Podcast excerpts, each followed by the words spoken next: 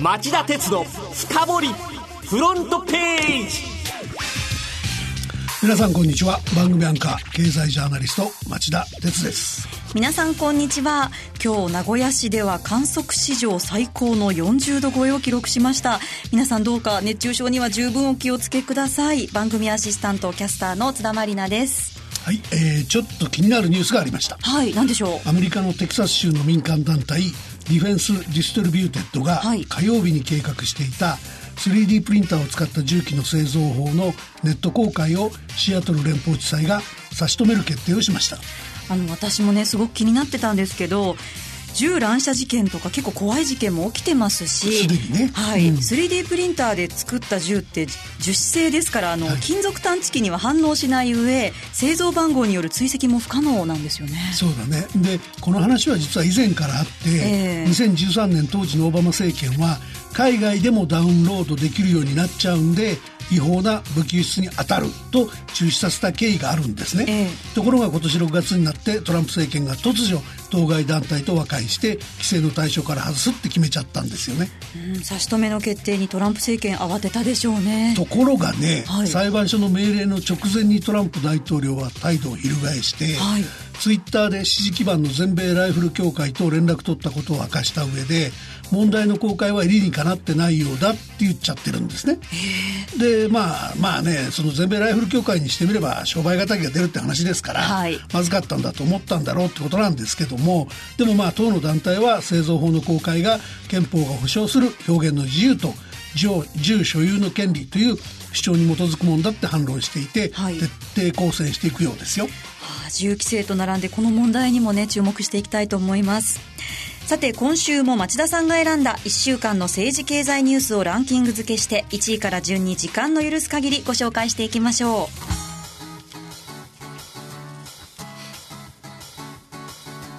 う。町田鉄の深掘りフロントページ。はい、えー、今日のトップニュースはこれですアメリカ IT 企業の4月から6月決算で明暗 Facebook やテスラに陰りアメリカの大手 IT 企業の今年4月から6月期決算がほぼ出揃いました。それによりますと、Google や Amazon.com が一段と収益力を高め、インテルが過去最高の売上高を更新した一方で、個人データの不適切な扱いが経営問題となった Facebook は減速し、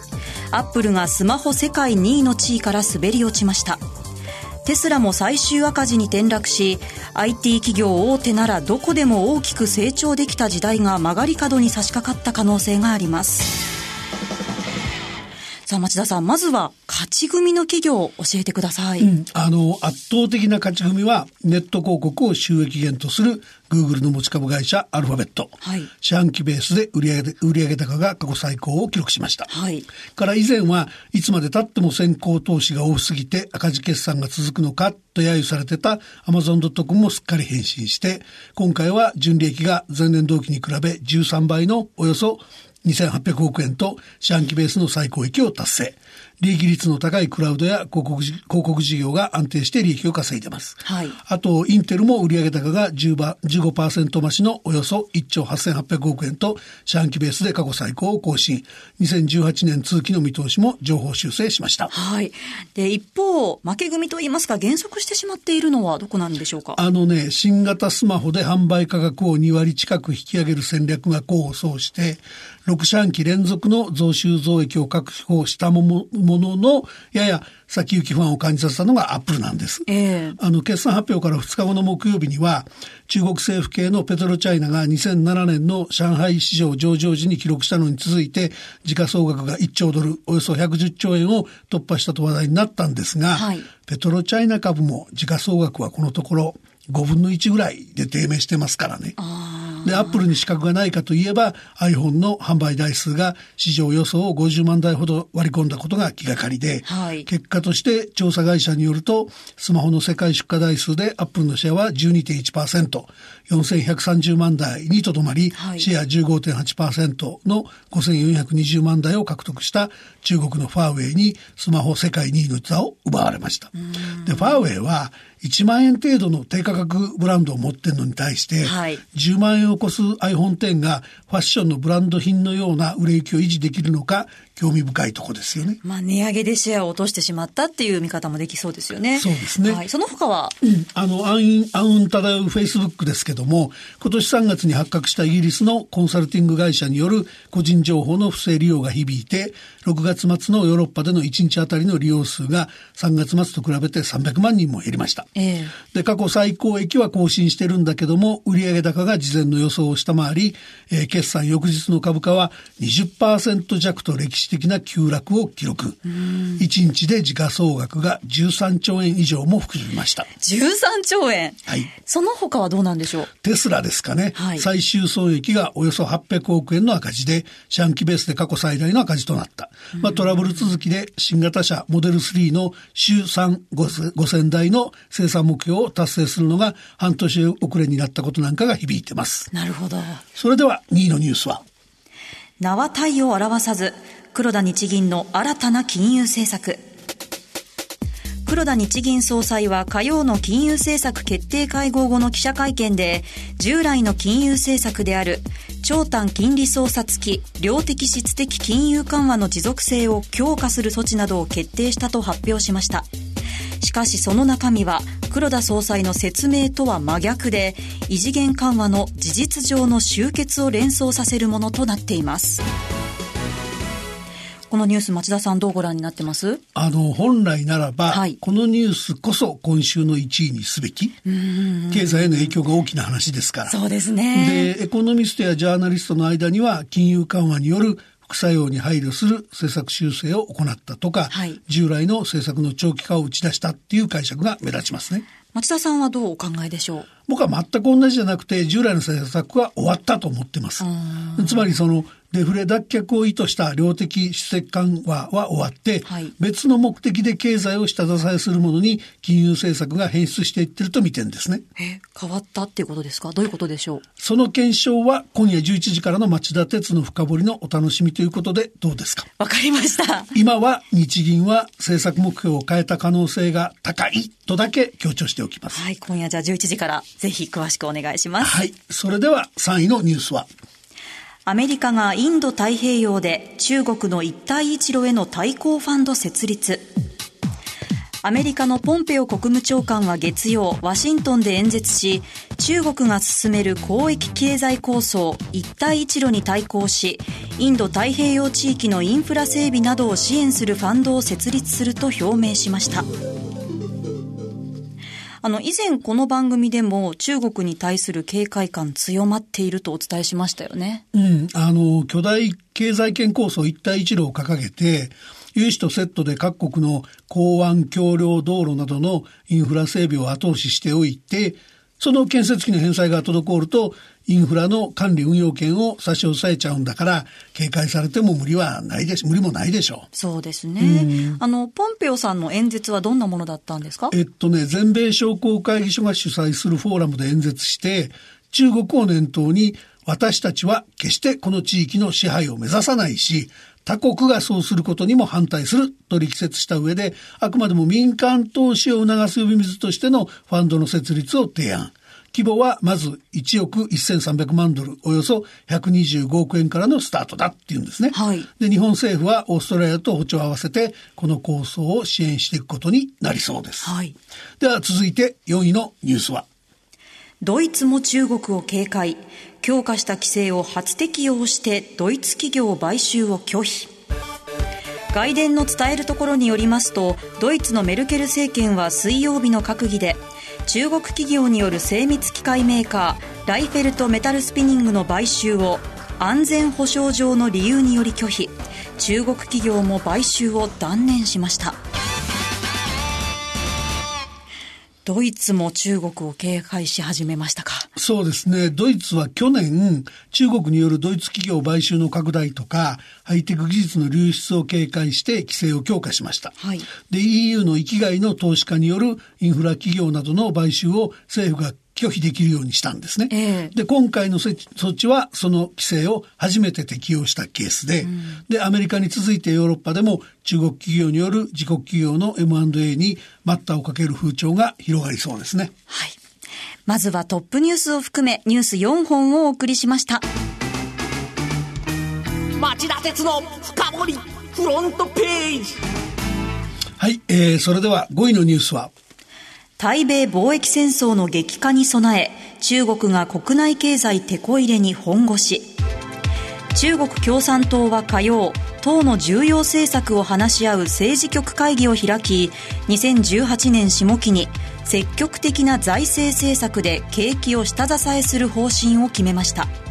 アメリカとの貿易戦争の激化に備え国内経済のテこ入れに本腰を入れることにしたものとみられていますあの中国はこれまでの政策を180度転換するっていうことですか？そうですね。あの、習近平指導部はこれまで、どちらかというと成長率の鈍化を容認して、過剰債務の削減など構造改革を優先する姿勢をとってました。はいだけど、アメリカのトランプ政権との間で激化する貿易戦争への危機感から、国内のインフラ投資などを増やして、経済の下振れを防ぐ方向に舵を切り直したって感じですね。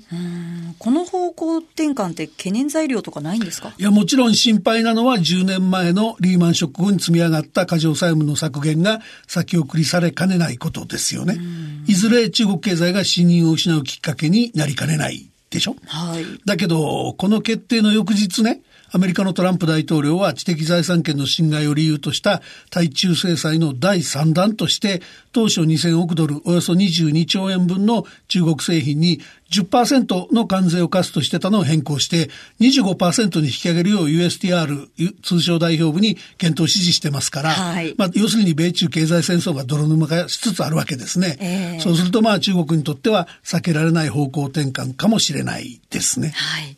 それでは6位のニュースは、プルトニウム削減量の時期示さず原子力委員会が指針。核兵器の材料となるにもかかわらず膨らむ一方で国際社会の懸念の的になりつつある日本の余剰プルトニウムについて内閣府の原子力委員会は火曜15年ぶりに利用指針を改定しました。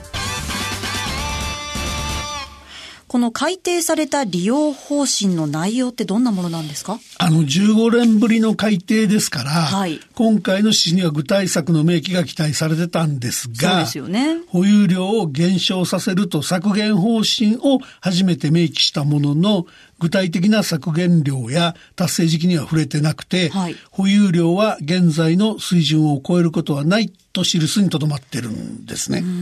でね、原子力とか電力の問題ってもうこんなのばっかりで、はい木曜日は東京電力ホールディングスの小早川社長が柏崎刈羽原発のある新潟県柏崎市の桜井市長と会談して石上以前から市長が求めていたこの原発の1から5号機の廃炉計画の策定についてようやく検討していると明言したっていうニュースもありました。はいまあ要するに官民揃って対応が遅いのが特色なんですよね。ええでさらに言えばこの猛暑の下での電力事情、はい。経済産業省は世耕大臣の指示で節電要請をするなって電力会社を厳しく行政指導してるんですけども、ええ。2週間前の関西エリアでは使用率が97%を超えて、はい。他のエリアからの応援融通の指示が出たこともあったんですね。